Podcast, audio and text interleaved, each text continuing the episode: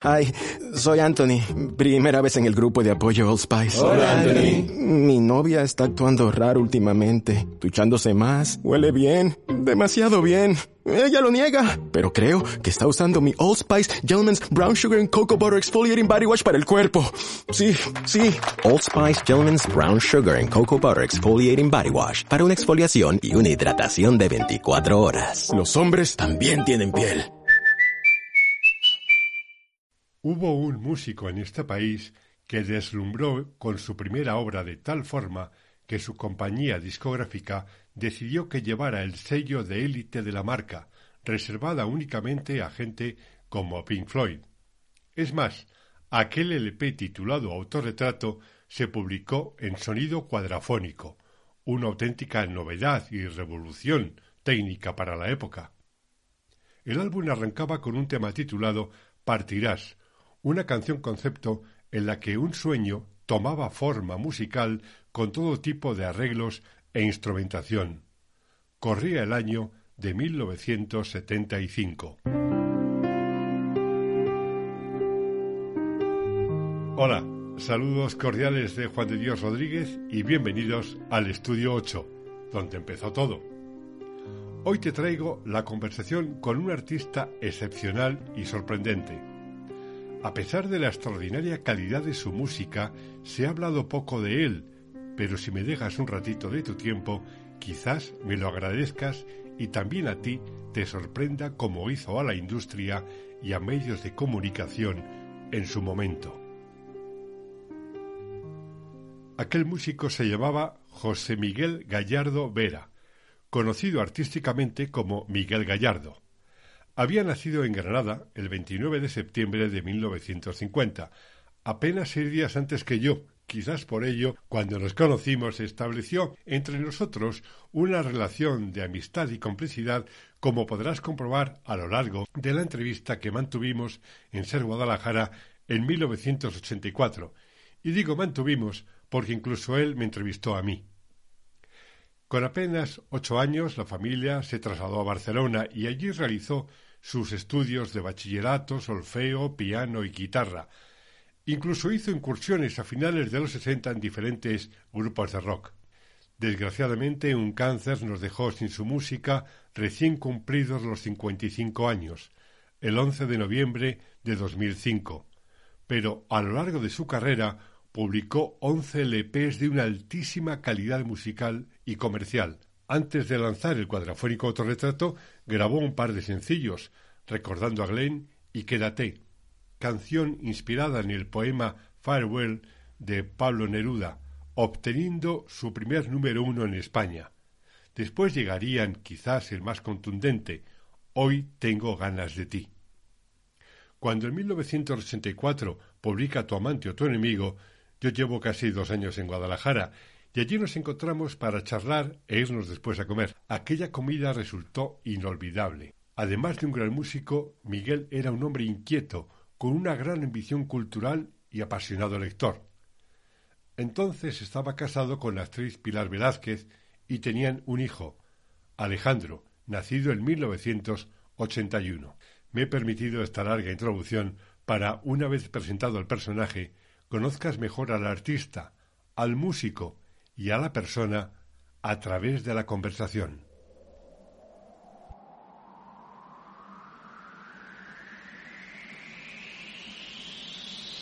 El AIMI tiene un catálogo que llaman de calidad, el sello Harvest, y es un catálogo en el que creo que por parte británica Pink Floyd, no sé si alguna vez Deep Purple, bueno, los Beatles tienen su propia compañía, y, por supuesto, el resto de Europa, nadie, ningún artista, y creo que en España fue la primera vez que un artista español, y máximo siendo su primer disco, conseguía sacar con la etiqueta del sello de calidad una, una grabación. Aquello fue, fue realmente muy importante. Si aquello es muy importante, si se entrega un sello de calidad para sacar el primer disco y luego un sencillo, como fue Tengo ganas de decir que acabamos de escuchar, ¿Cómo es que se empieza, se regatea la duración de una canción cuando no estamos ante una canción normal, ante una pieza musical, sino que estamos ante un tema denso? Ya, bueno, el problema muchas veces es que el, problema muchas veces surge en que partiendo de buena fe por ambas partes, como se empiezan los contratos, eh, el artista mm, tiene una forma de ser, una forma de pensar y el ejecutivo normalmente tiene otra, ¿no? Entonces hay unos momentos en que con buena fe, pues, eh, y que y los dos queriendo sacarle el máximo provecho a esa cosa, pues eh, hay un choque. Es evidente que un ejecutivo y un artista mm, a la larga o a la corta chocan. Han de, han de ser muy inteligentes para no chocar. Y bueno, pues, eh, pues las fricciones que pueden surgir siempre son pues cuestiones de este tipo. Es decir, porque el artista mm, normalmente no son peseteros. Es decir, nunca se plantea un problema artístico porque no le hayan dado un royalty adecuado, porque... Mm. Eso el artista muchas veces... Eh, sí lo valora, pero lo, segundo lugar. Lo olvida, lo olvida incluso, fíjate lo que te digo. Pero tocando temas ya de, tipo artístico sí que hay roces y cosas. Y, y bueno, pues mm, muchas veces el artista se adelanta a, a, su tiempo, se adelanta al momento, tiene una visión de más futuro y muchas veces el ejecutivo quiere realizar las cosas rápido y muchas veces las cosas importantes necesitan tiempo, ¿no? Eres un hombre que en dos momentos muy determinados de tu carrera, cuando parecía que todo iba muy bien, se produce un parón, se produce un año, año, un año y medio de silencio. Y sale un Miguel Gallardo, sin ser totalmente distinto o nuevo, sí con una personalidad más acusada o con una forma de hacer más, eh, más matizada. Eh, ¿A qué se ha debido esos parones? Al margen de que hayan conseguido un cambio discográfico, de empresa discográfica. Yo creo que eso puede ser un ciclo porque cuando las cosas, es decir, vista desde el aspecto pues mm, discográfico tiene una excusa, en fin, creo que ya conoces un poco la historia. Pero yo creo que, que, bueno, soy un perfeccionista y llegado a cierto momento me da la sensación como si yo mm, subconscientemente cortara porque me hace falta oxígeno. Es decir, a mí me hace falta siempre eh, tener mucho brillo interior y posiblemente llegado a un punto en el que ya he hecho un círculo vicioso y vuelvo y, noto que vuelvo al principio pues subconscientemente corto para coger nuevas vivencias para coger nuevas para prepararme mejor para poder entrar al siguiente a la siguiente escala no y bueno pues eh, desde luego es una cosa que ya ha ocurrido dos veces y que espero que no ocurra una tercera vez, porque no es que me sienta ya muy maduro, porque soy el tío más inmaduro del mundo, pero sí que me siento muy bien ahora y, y creo que es bueno en la vida pasar esos, esos pequeños retiros porque realmente te hace recapacitar no solamente como artista, sino como persona y eso se debe de expresar y se debe ver en, lo que vas a hacer a continuación, ¿no? Soy una persona que me he dado cuenta de una cosa a lo largo de errores, porque los errores te hacen aprender y es que cuando más disfruto es cuando estoy luchando por algo. Es decir, cuando me llevan la contraria, entonces cuando yo me pongo las pilas y digo, ahora te vas a enterar, ¿no? entonces, bueno, pues estoy en esa en ese momento mm, realmente bueno, ¿sabes? Es decir, muy, mm, te diría, con la experiencia de los primeros pasos y tal, pero, pero con esa lucha del Miguel Gallardo del autorretrato, por decirte de alguna forma, pero además con una idea un poco picasiana, es decir, Picasso empezó a hacer dibujos y poco a poco iba haciendo ya esencia de las cosas, ¿no? Entonces mm. yo he llegado a la conclusión de que soy un cantante popular, que me encanta ser un cantante popular, que me gusta mm, que cuando vaya a actuar a un sitio no haya 300 personas, sino que haya 100.000 y que mm, quiero llegar al máximo número de personas con mensajes muy míos y muy sencillos. Es decir, no sin barroquismo, sin, sin adornos fatuos, sino mm, enviar el mensaje claro para que, para que la gente, el mayor número de personas lo entienda, ¿no?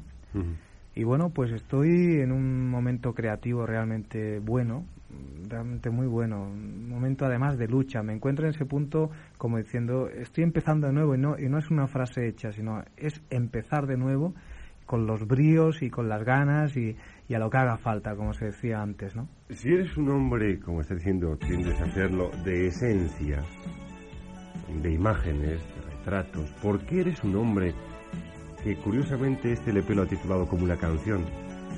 Bueno, por una cosa concreta, porque no creo... Porque a ti nunca te han gustado titular los LPs con el título de la canción. no, pues te esto... ha dar títulos genéricos. Esto tiene una explicación. Es decir, yo estaba pensando para este LP en mil títulos, ¿no? Pero obviamente un alto directivo de mi compañía, al cual pues le quiero mucho, y es el, director que además nos está escuchando y por eso lo digo, pues el tío se emperró en que, en que el título del LP fuera tu amante o tu enemigo.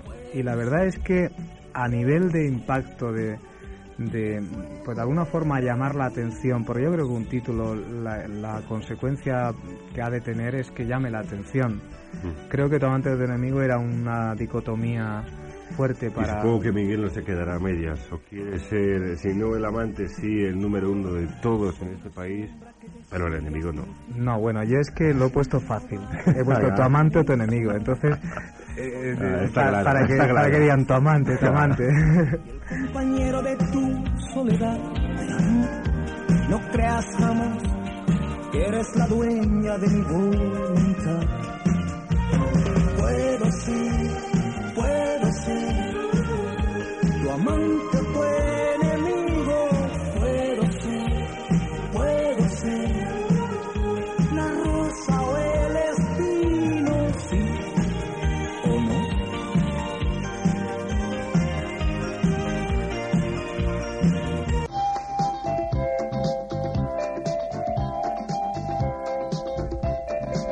Estamos aquí en la radio, en Ser Guadalajara, charlando como casi todos los lunes o cada día entre semana, pero principalmente los lunes con algún invitado. En esta ocasión él es Miguel Gallardo. Estamos hablando, hemos hablado del pasado, estamos hablando del presente, seguiremos con el presente, pero hablemos un poquito del futuro. Yo sé que el presente inmediato, el futuro inmediato, para ser más exactos, de, de Miguel Gallardo eh, bueno, es, es, un futuro inmediato relajado, tranquilo de cara, al, de cara a la audiencia, de cara al espectador, pero no de cara a uno mismo. Hay mucho trabajo. Yo quisiera que explicaras eh, por qué largo de este verano también tú eh, te vas a tomar un tiempo de no de pausa de pausa de actuaciones no vas a actuar sé que te vas a marchar a América que vas a estar trabajando que vas a hacer promociones y demás pero eh, a qué se debe ese parón que vas a dar ese verano de descanso que te vas a tomar bueno de descanso de actuaciones quiero decir. sí es decir mm, pues la verdad es que cuando yo ya estabas iniciando la pregunta y decía relax decía qué bonito qué bonito que me voy al mar pero la verdad es que no es así y además gracias a Dios porque bueno, hablamos de que este es el primer disco con mi nueva compañía, que se puede decir por aquí, ¿no? Hmm. Se puede decir por la radio para que me Sí, se puede decir que es RCA además. Es RCA y tal. Entonces, eh, pues hemos firmado pues para todo el mundo y entonces este disco en estos momentos está sonando en 25 países y claro, la labor mía es de dedicar prácticamente un año a apoyar pues campañas publicitarias que haremos en todas partes y de alguna forma pues recobrar ese tiempo que hemos estado en el mar, hmm. ¿no? Y, bueno, la verdad es que el 30 de junio pues me hago una pequeña girita que vamos a México, Estados Unidos, Puerto Rico, Venezuela, Colombia, Ecuador, Perú, Chile, Argentina y después vamos a Brasil, que estaremos ahí como 15 o 20 días grabando este disco en portugués y después vuelvo a España eh, sacaremos aquí un segundo single de este LP, haremos otra campaña fuerte de televisión y todo eso.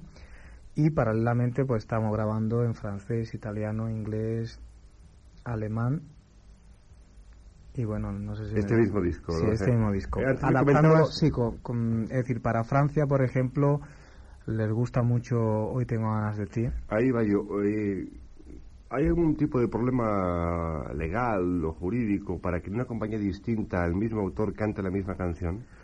No te entiendo la pregunta. Sí. Hoy tengo ganas de es una canción que salió con Emi. Sí. Ah, bueno, lo que pasa es que obviamente para este caso se piden unos permisos y unas cosas que no hay, vamos, siempre lo he pedido no ha habido ningún problema. Pero al margen de esto, obviamente cuando un compositor cantante graba una canción con una compañía, pues bueno, hay diferentes contratos, porque cada contrato es un mundo, ¿no?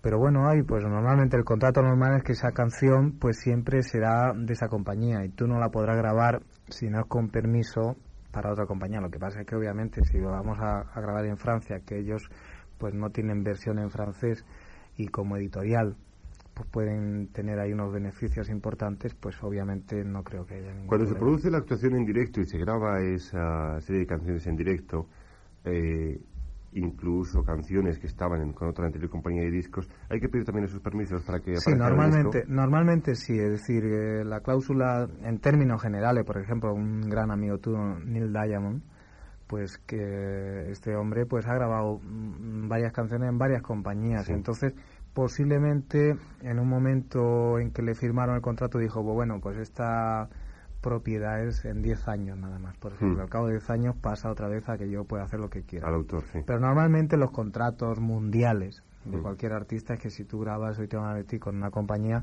pues si mm, quiere volverlo a grabar les pidas permiso, ¿no? ¿Ha sido casualidad que tu- tus tres compañías hayan sido multinacionales?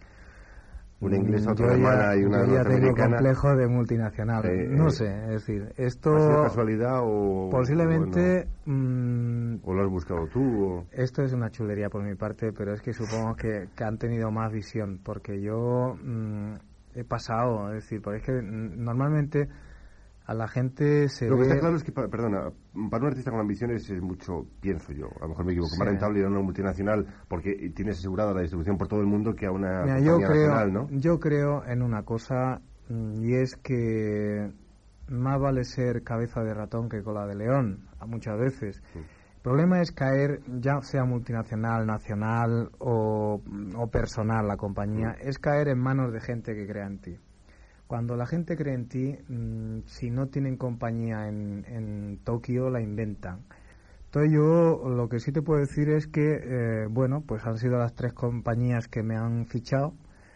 A EMI entré de una forma casi casual, como la película de, de, de Neil Diamond, que vuelvo otra vez, de, De de, jazz. singer. Sí. Pues un poco eso, tú sabes que yo hacía canciones antes para, para los artistas y un día pues en un estudio pues estaba tatareando a un artista cómo era la canción que le había hecho y el director artístico me apartó y dijo, hombre, ¿y por qué no cantas tú y tal? Y así empezó un poco la historia, ¿no? Entonces, bueno, ya entré en una multinacional. Vayamos con otro de los momentos de ese o tu amante, tu amante o tu enemigo. Y es una canción con historia. Y antes de escucharla, pues cuéntanos esa, historia. Bueno, esa a mí esa esta historia. es una esta es una canción que porque a veces me preguntan, bueno, ¿y tú dónde te basas para para componer? ¿Dónde se va a basar uno? Pues en la vida, en Ah, las vivencias, en las cosas que te ocurren a ti y no en todas. Porque si no seríamos una telenovela, es decir, lo que pasa es que uno tiene amigos y va viendo que va uno cayéndose, el otro va para arriba, para abajo, es decir, a uno le pasa que lo ha dejado la novia. Y claro, todo eso son vivencias que filtras. Y esto pues es una vivencia mía. En un bar de Barcelona que siempre voy a tomar unas copillas que a veces me encuentro al Serrat, al Sí. Jack y tal. Y nada, pues me siento enfrente veo a la mujer de mi vida. Y, en- empezamos a mirarnos y se crea un romance tremendo. Lo que pasa es que al final pues llegó su novio y se fue. Este es el resultado. ¿El piano lo tocas tú? Sí, bueno, aquí no.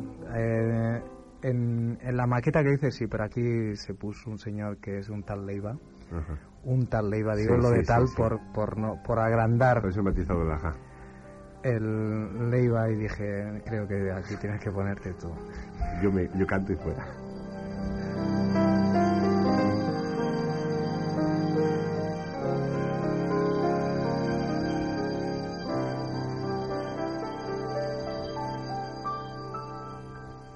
Me atraes como la luz, idea diferente, una cosa excitante. Eres como una manzana fresca, viva, independiente, seductora y relajante. Imagino en mi mente cómo sonará tu voz. Te admiro igual que a un cuadro apresa su color. Bella, desconocida, que está sentada frente a mí, mirándome como yo a ti, mágica y bella,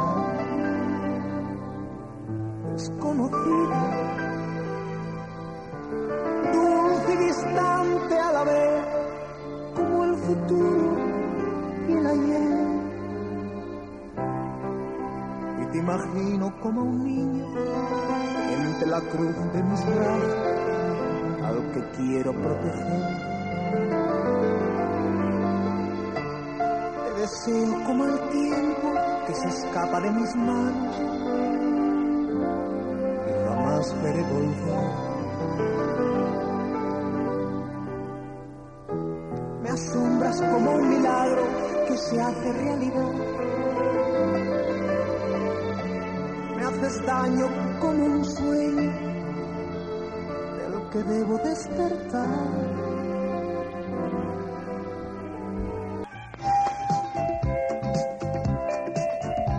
Tras esa pausa charlamos, seguimos charlando con, con Miguel con Miguel Gallardo, que hoy está aquí con nosotros en la radio, en Ser Guadalajara. Como verás, ni siquiera le dejan a uno escuchar una canción tranquilamente. No, hombre, Pero es tranquilo, que- porque ya había escuchado y la volveré a escuchar más No, lo que tranquilamente. pasa es- esto, para, es, esto de ser director es muy fuerte. ¿eh? bueno, como a ti, en cuanto te Eh, montes tu productora, no eh, te digo. Dios. En cuanto te montes tu productora tengas que empezar a firmar facturas y no sé qué, no sé cuántos, de artistas. Porque tú- por formar una bueno, productora, ¿no? yo te quiero, yo te quiero a ti preguntar, y tú entraste a esto para ser artista, ¿no? Es decir, lo tuyo era eh, transmitir y todo eso. y- Yo, hombre, estoy ¿Cómo estás estoy- acabando, eh, eh? No, estoy intentando transmitir. Ah, bueno, bueno. estoy intentando transmitir. Y además antes hemos hablado de un ejecutivo que también había sido artista y también lo era. Bueno, tú te O sea que salvas, tú, no- todo lo poco que te no- salvas también, ¿eh? En el fondo uno no puede dejar esto. Y mira que Claro, uno lo claro. intenta varias veces, pero en el fondo este visito, este micrófono, Pero uno yo- lo lleva muy dentro no lo Yo una, dejar. una pregunta que siempre tengo que, siempre que, te, que he pensado en ti, digo, cuando le veas el hago, es decir, ¿cómo empieza la gente en las cosas? Es decir, ¿por qué, ¿cuál es el motivo que hace que la gente empiece en las cosas y cómo va la vida llevándole a lo mejor por otros caminos sí. similares? pero que, que no era el, claro claro que no era el, el- el camino que tú te habías trazado al principio no Pues eh, yo creo que eso, eh, bueno, eh, pasa como a todo el mundo, como incluso como te pasa a ti. Uno no se plantea eh, cuando empieza, eh, bueno, yo quiero llegar a ser director de una emisora o quiero llegar a ser como fulanito. Lo puedes pensar, pero empiezas a trabajar en algo que te gusta, que te, que te entusiasma, y entonces van, van cosas. viniendo cosas, vas descubriendo, va- eh, van surgiendo. Luego te, eh, vienen las grandes dudas. eh, Sí. a, a ti, pues cuando vas a firmar el contrato en una casa de discos, pues a mí cuando me ofrecen hacer un programa distinto al que estaba haciendo, cuando me dicen, oye, que te vas, que te parece irte a Guadalajara a dirigir una emisora. Pues nunca te lo has planteado, Claro, claro. nunca te lo has planteado, entonces te lo planteas en ese momento y dices, bueno, voy a seguir haciendo lo mismo. Voy a seguir haciendo micrófono, voy a seguir trabajando en lo que me gusta. Voy a seguir trabajando para una audiencia. Claro. Además, es una emisora nueva, va a empezar, la voy a crear yo y lo que sea es, es parte de mí. pero al fin de ¿Qué más cuentas se puede pedir? al fin de Ahora cuentas- que me digas tú, ¿y qué- para dentro de cinco años qué piensas? Ahora te ni idea.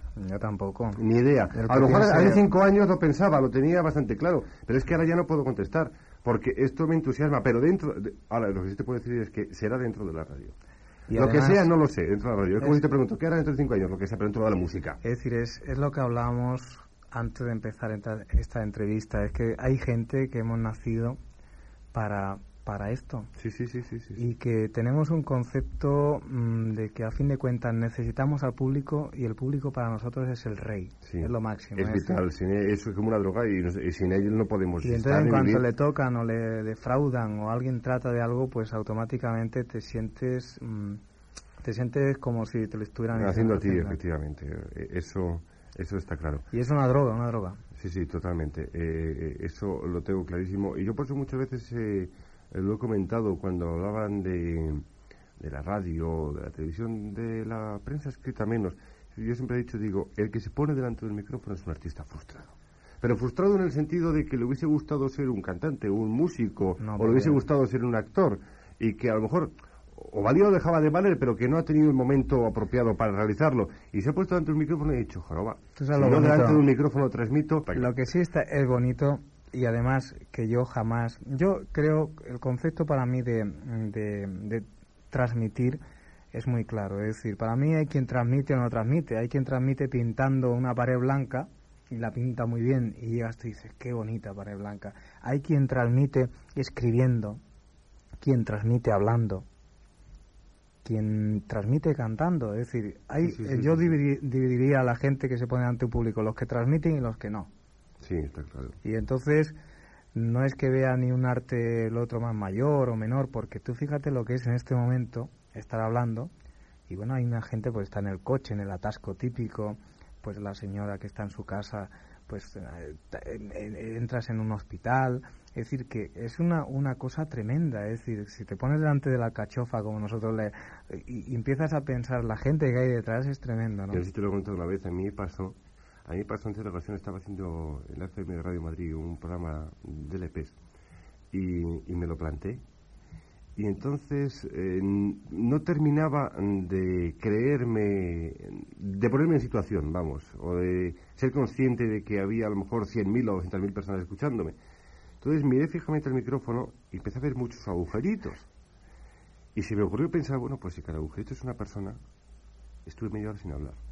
Claro, es que no puede ser. Me estuve media hora poniendo publicidad y discos porque no podía decir nada. Me entró tal me dio tal impresión claro, claro. que dije, bueno, Dios mío, si eso es cada, persona, Dios mío, lo que me está pasando. O sea, no pude seguir. O sea, en cuanto te tienes que plantearte, inconscientemente te planteas que estás en tu auditorio, que es como nosotros cuando estás en un escenario, las luces nos dejan ver al público, pero sabéis que está ahí. Pero además... Es que el día que... Claro, no se puede hacer el día que pienses que no está el público ahí, es que puede, bueno, es que puede dejar de... Es que dejas de comunicar. en cuanto eres consciente o inconsciente de que no está el público, dejas de comunicar. Yo lo que un día... una persona que sabía mucho de esto me enseñó es que siempre cuando te pongas delante de televisión o de un micrófono, no pienses en que hay mucha gente, sino solamente una. Una, una, Una, y entonces es hablar, porque es lo que pasa, que todas las personas que nos están escuchando en ese momento son diferentes, pero tienen unos denominadores comunes. Y eso, esos denominadores comunes son los que conectan mm, si aciertas en ellos y desconectan si no aciertas. Entonces, si tú estás hablando de una persona, si, todo, si todos somos parecidos, entonces si con esa persona te estás entendiendo, o te estás explicando, porque nuestro, en nuestro caso es explicarnos, pues obviamente mm, todo el mundo te va a entender. Ahora, si, si quieres hablar para mucha gente, te despistas, porque claro, ya no vas al, al, al cogollo de la cuestión, sino que te, mm, te vas a las pequeñas diferencias que nos diferencian a todos, ¿no? Efectivamente. Ahí es nada, empezamos a hablar con Miguel Gallardo sobre discos, sobre música y demás, pero es que eso viene a demostrar otra cosa. Es que te lo digo, y perdona que te interrumpa, es por una cosa, porque yo es que me ha pasado lo de los agujeritos, pero con una camarita de televisión, y entonces yo empezaba a ver mi... Pequeñito, pequeñito, y, yo, me iba arrugando, y entonces dije, no, no, yo tengo que hablar con uno, porque si no, no me entiendo. Ah, eh, está claro. Eso es una norma que tenemos mucho en la radio, por eso eh, yo creo que más de una vez los oyentes han pensado, bueno, ¿por qué siempre dices tú, tú o habla de usted? Pues porque cada uno de nosotros cuando oímos la radio nos gusta que se refieran a nosotros mismos. Es más, individualizamos al locutor que estamos escuchándole y creemos y creemos que está hablándonos a nosotros mismos. Y el cantante queremos y creemos que nos hable nos transmita a nosotros en exclusiva. Me da igual que el de al lado esté sintiendo lo mismo, lo estoy sintiendo yo. Claro, y aparte que la radio para mí es compañía, es comunicación. Y qué más bonito que dejarse de diplomacias e ir al grano. Tú, ¿me estás escuchando? Te quiero, claro. No voy a decir usted me está escuchando, le quiero también está bien, pero me gusta más la dirección, porque creo que la radio mm, está hecha para, para hablar íntimamente. Aunque muchas veces se tenga que poner música, pues se pero a mí me gusta la radio íntima, no sé. Antes decía que cuando se entró en esta emisora se respiraba mansedumbre. Sí, sí. eso es una cosa que intenta contagiar uno. Bueno, es que, es que mm, este señor director y un servidor, pues nos conocemos hace un tiempo y entonces siempre nos fijamos en los ojillos. Y los ojillos expresan nuestra forma de ser, ¿no? Y entonces un hombre con un, con un talante espiritual para mí importante, ¿no? Entonces, cuando entro aquí he notado una cierta armonía y un, cierto sosiego. Que, sacamos la comida. Que, hombre, se agradece este... la comida, la comida. Se, agradece en este vertiginoso mundo, ¿sabes? Él es eh, Miguel Gallardo. ¿Se dan ustedes cuenta Hombre, ya lo saben, por supuesto que lo saben, por supuesto que lo sabes, que no es únicamente esa persona que está hablando en la radio o esa persona que canta en ese disco o esa persona que sale en la televisión y que le está cantando una canción. No, no, pues es eso. Pero antes que eso y por encima de eso, es una persona, es un ser humano. Y por supuesto, lee, escribe, eh, fríe huevos, hace el amor con su mujer, tiene un niño, va al cuarto de baño, se ducha, pago el teléfono, hace sus cosas, paga, efectivamente, paga, paga el teléfono y, y, paga Hacienda. Hacienda, Hacienda. es una, eh, lo que quiero decir es que es una persona como todo el mundo y por supuesto que es bueno eh, idolatrar hasta cierto punto, tener una serie de ídolos, pero en su justo punto y saber que esa persona es como tú y como yo y que lo suyo es transmitir y lo tuyo en ese caso concreto es recibir esa comunicación, pero que tú también en tu trabajo puedes comunicar y seguro que tú también comunicas en otra dimensión, pero que todos estamos aquí para comunicarnos unos a otros.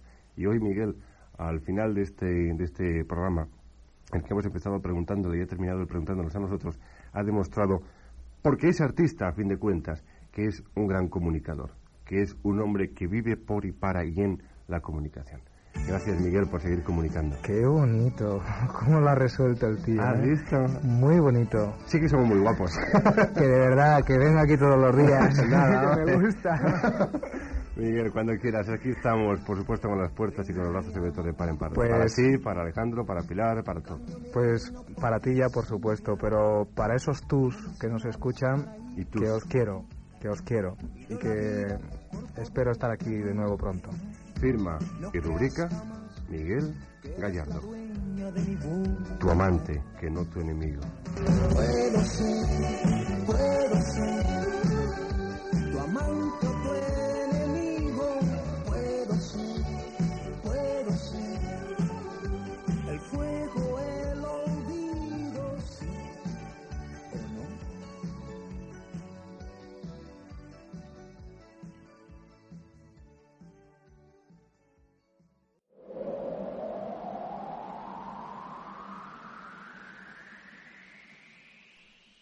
Después llegarían más discos superventas, pero principalmente en América. Actuaciones en el Festival de Viña del Mar en 1985 en Chile, en el Madison Square Garden de Nueva York y en el Teatro Griego de Los Ángeles, de donde vino emocionado por haber actuado en el mismo escenario que en varias ocasiones lo había hecho su también admirado Neil Diamond. Fue nominado a los premios Grammy en 1990 y recibió el premio de la Asociación de Críticos del Espectáculo de Nueva York como el mejor cantante latino. Ese año publicó el que sería su último LP, Uno más uno igual tres, y a mediados de los 90 montó Vera Music, su propia productora y editorial. En 1999 recibió el disco de diamante por las ventas de su catálogo con artistas como Sergio Dalma, Azúcar Moreno, Ana Torroja, Ana Belén, Betty Misiego o David Bustamante. Para mí fue un orgullo y un honor contar con su amistad y un placer hoy traerte a un artista inolvidable que permanece en mi memoria y corazón.